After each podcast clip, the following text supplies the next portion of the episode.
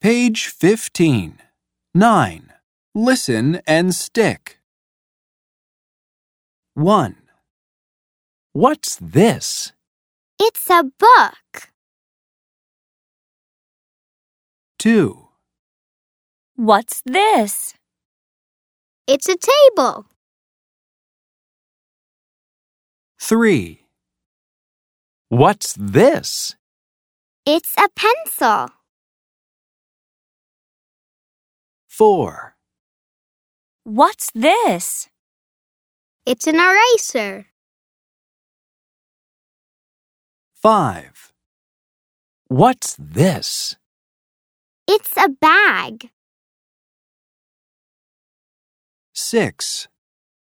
What's this? It's a chair.